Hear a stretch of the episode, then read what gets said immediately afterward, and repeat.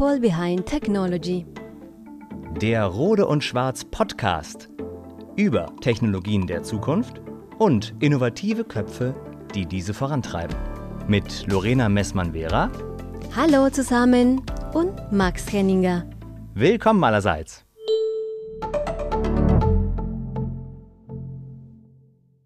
Inventors and what drives them. In our new season, we talk to the exciting people who never give up. Well, who always want to find out something new and turn theory into practice. We want to try to get an understanding what is into the mind of those people. What is so special about them? And why are they so creative? And today we invited a very interesting guest who could ask on all those questions. I'm glad to introduce you our guest today.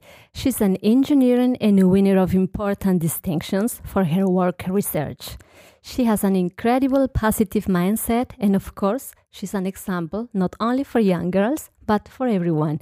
PhD Rania Morsi. Rania, welcome in our podcast. Hi, welcome. Thanks a lot for the very nice introduction.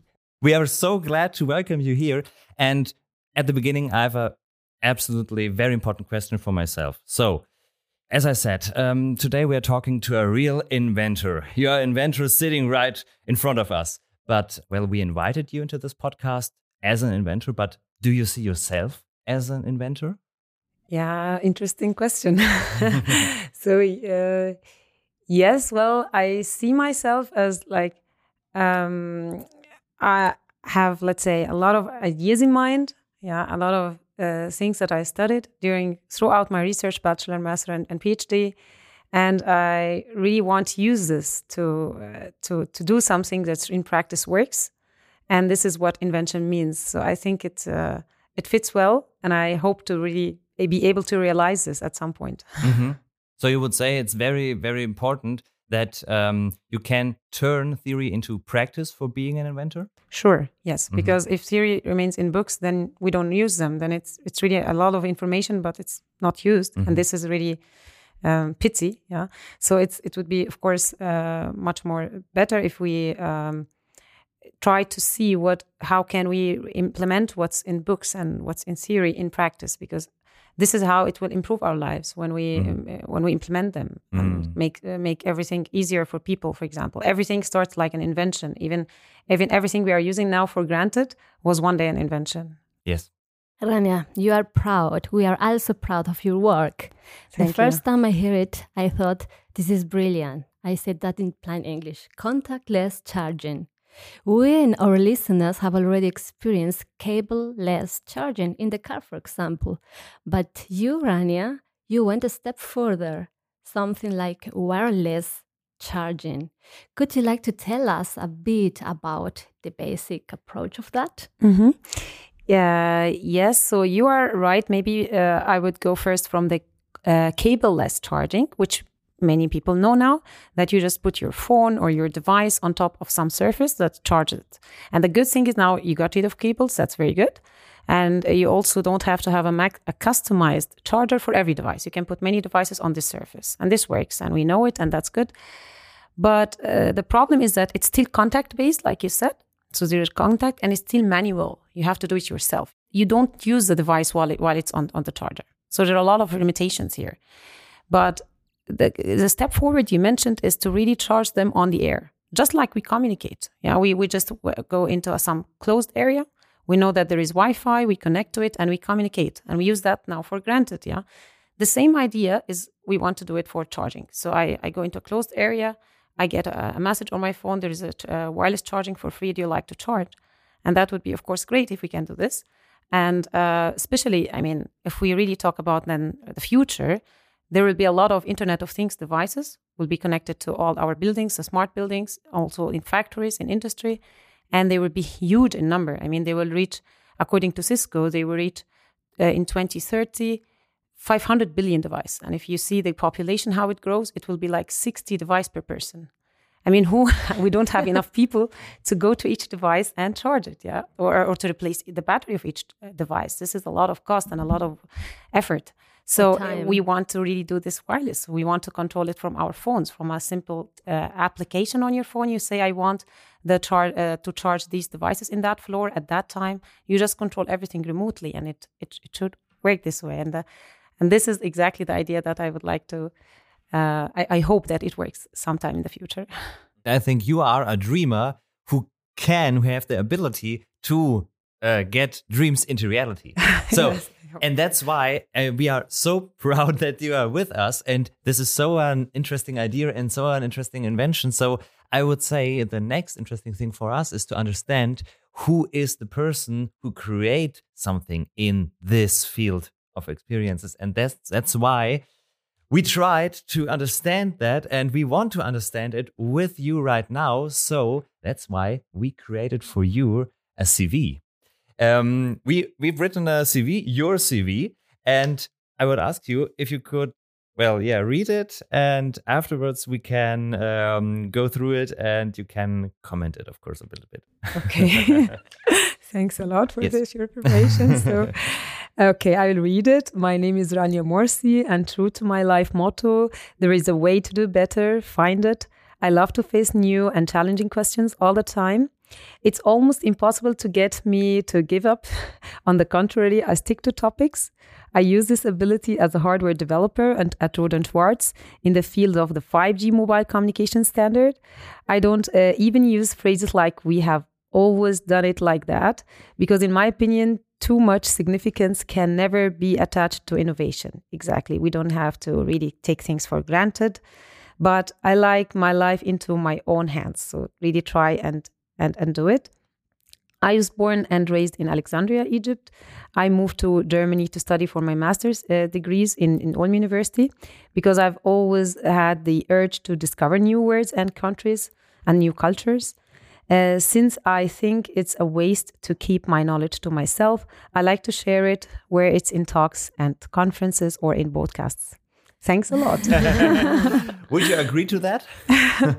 yes, I do agree to that, and it's true that I really like different cultures to come together. In in Ulm, for example, Ulm University, where I did my master studies there, uh, it was like an international master program uh, from people all over the world. Really, I got to learn about many countries, and we had even courses like cultural crossroads, each one presenting about his own country, an interesting topic, and I learned a lot. And they still have communications with those people and it, it's really very interesting to see other people from all, all over the world and just don't live in, in your you know in your small sp- space. I, I really like that. That's that's really true. And um and yes i like to implement things. That's why i moved to industry and uh, to Rohde & Schwarz because yeah of the motto make ideas real.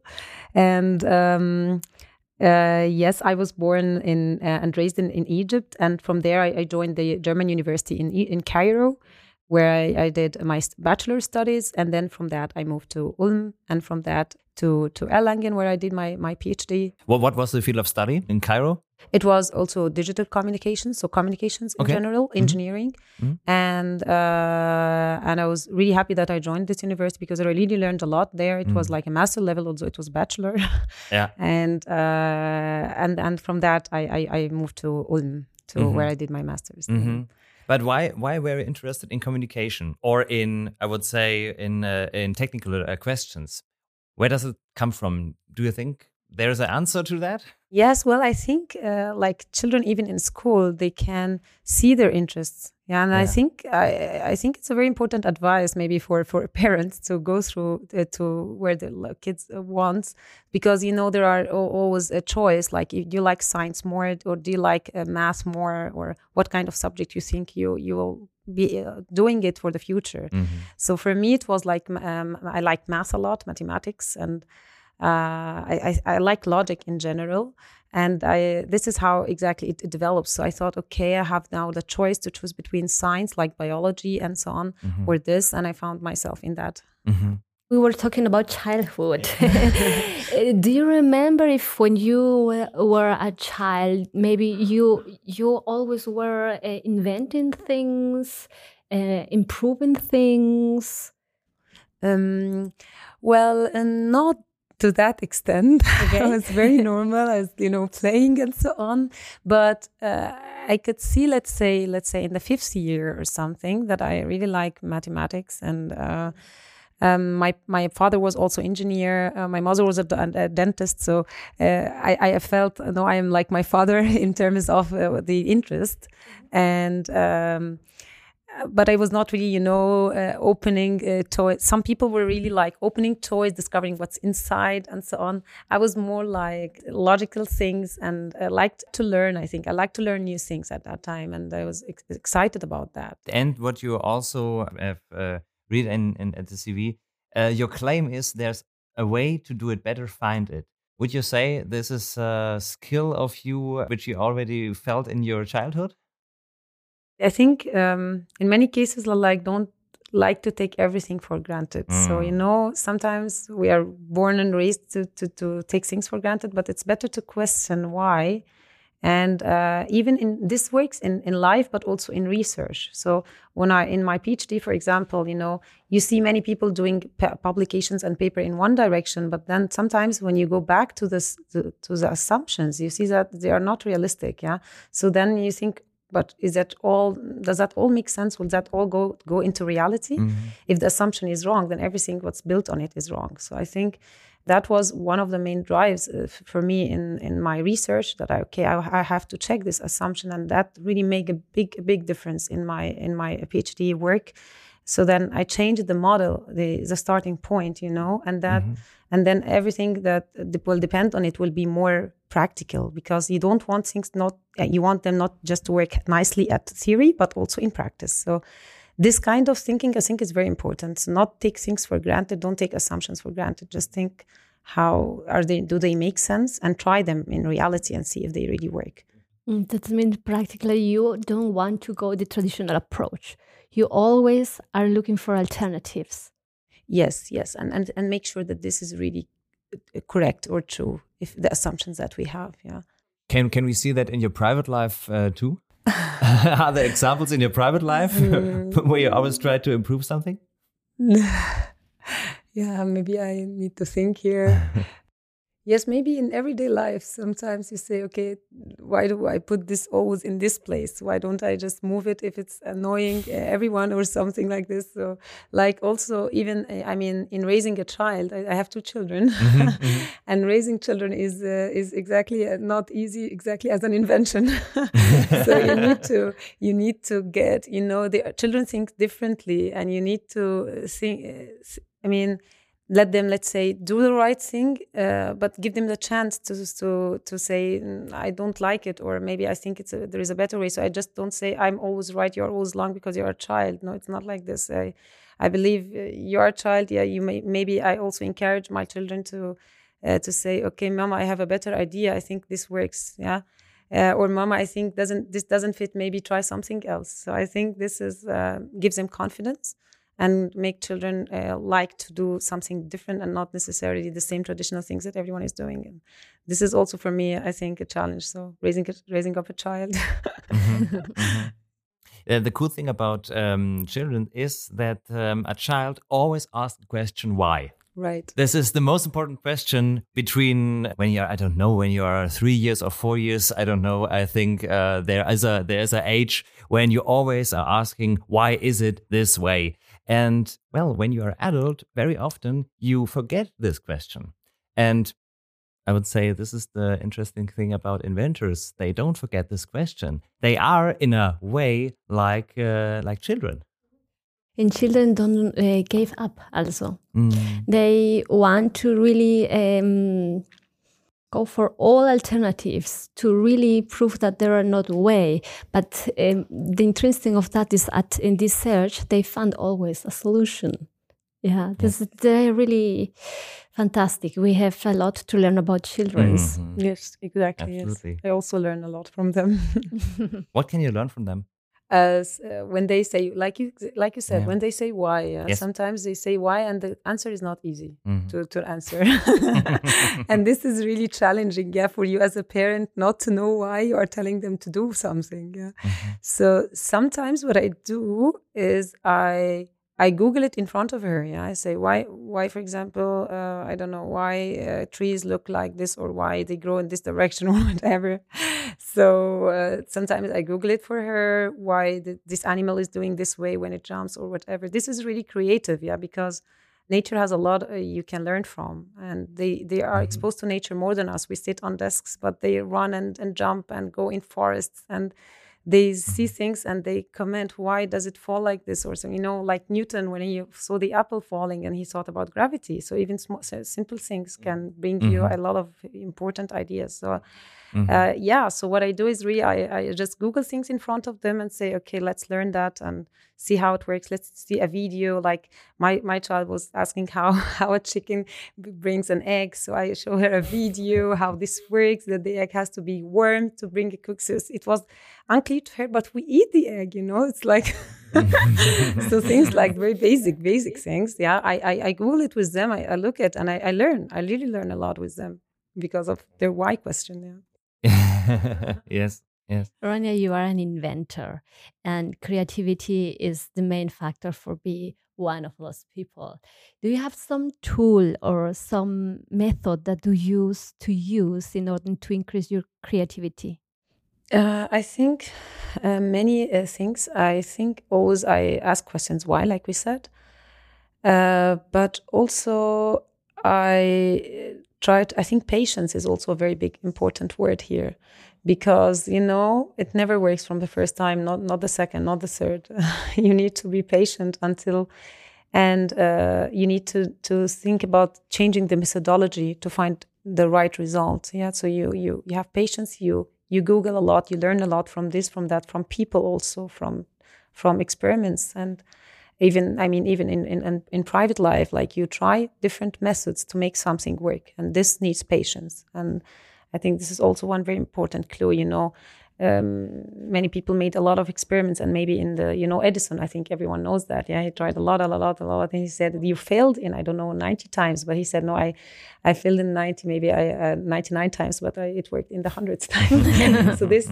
really needs a lot of patience, uh, and also not taking things for granted makes you creative and also of course like you said to do to do it not just to think about the idea but to to, to try to do it to try to make it with your hands maybe and then step by step you make it more more concrete and more up, applied yeah mm-hmm. Mm-hmm. i think these are and what inspires you to have ideas uh, to make so- something works easier for others let's say and uh, easier for everyone and uh, safer also yeah so you can think about public safety if someone is trapped somewhere, and uh, I think communications also helped us to help our safety for sure.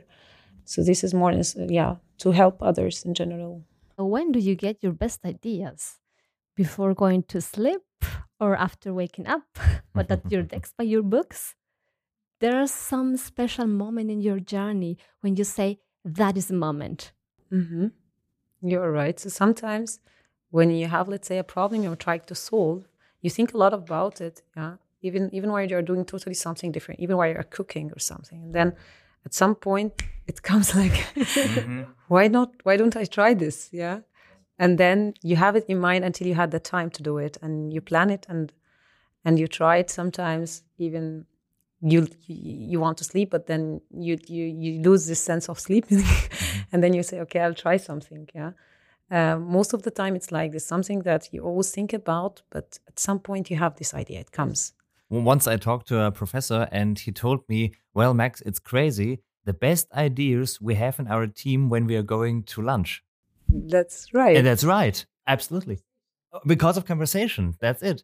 I would say um, this is an aspect, yeah. a very important aspect um, we have to talk about the work in a team. Because, yeah, when there are so many people, who are interested in so many things, then uh, the creativity can uh, raise and raise and grow and grow. And but at the end, um, the best ideas come when they are in an absolutely other setting, like uh, yeah, in a, in a restaurant or something. You're right. You're right. I do remember also even during my research, I, sometimes you get trapped, really trapped to a certain trials and trials and methods and many hours of work, but then nothing nothing works and you feel a bit disappointed. Yeah. And then once you talk to maybe a colleague or your professor or something, then he doesn't you because sometimes it's when when people outside the this area, outside this circle, they think out somehow outside the box. Yes. They say, but why do you do it this way? Why not that way? Mm-hmm. So when when we sit together, of course, we communicate, we change, we exchange ideas, Mm-hmm. even if we are t- working in totally different fields. Mhm. Somehow, some ideas are just logical, yeah. Yes. And when we share them together, we really gain a lot when we work together. Yes. That means that you are a person who likes more work in team, also for research uh, things and inventions, because there are always the other, the opposite. Now people they say, I need to be really alone in in my space in order to be more creative and so on. But for you, as a team, the great work, yes. good work. Yes, I think team is good work, and at some point, of course, one sits on his own and make a program or something. But if he just also, you know, switch. uh, I mean, to switch off your mind, go to lunch, have a refreshment a bit. This makes a lot uh, better for your ways of, of thinking, and then also communicating with people, going back to your office. And this way you can be more creative. And then sometimes also working on the same problem as a team and meeting. Sometimes you think maybe the meeting will waste my time, but it's not really true because even when you talk, you you you you get ideas and maybe the process where you were going is now changed. You change the directions just because of a certain conversation. So I think yes, of course, teamwork is, is really a clue to make something really uh, work. I agree with you, yeah. Rania, do you love structures or you feel comfortable with chaos? I love structures, I'd say. Mm-hmm. because it makes your life organized. Routine makes things is easy. So if you wish to do something, let's say even a sport or whatever, it's good to make it in a routine. And then you will not feel that, okay, it's a lot of effort for you. Yeah. It's like weekly thing or a daily thing at a certain time. It gives you structure. And I think people are, uh, is even children, they like to wake up a certain time, do this, c- certain things at the same time. And it gives them uh, somehow confidence and uh, also it makes it easier for them to do this thing yeah i think i like structures more Yeah, which is a good way to do. In our lives, so behind us, there is always mentors, peoples who have inspired us. Could you share with us who are those people for you? I like this question very much because this is really important. So I, I have to say so many people have uh, made a difference to my life in general. Uh, the first come to my mind is my parents because uh, they encouraged me a lot to uh, to be uh, open to to to be to, to to take challenges and try them and not be afraid and uh, for example, I, I was uh, living in Alexandria, but I moved to Cairo to to learn in the, German university in Cairo. and I think this changed a lot in my life. Uh, I'm also very much grateful to uh, to my professors who taught me in, in this university. They taught us really master level courses in a bachelor level, in, uh, and um, I, I felt that already when I came here to Ulm University. I also I, I, I think I was really lucky to have very good professors, very good teachers throughout my life, even also in my master studies. My um, PhD supervisor also is really a great person, not, not just a supervisor, but even just person. He's really great. Uh, Professor Robert Schober in University of Ulm, in uh, University of Erlangen. Also here in Schwarz, I found the environment very friendly, and this makes people work better. Yeah, to feel comfortable in this in the place where you are working is is very very important, really. And uh, I'm grateful to that as well.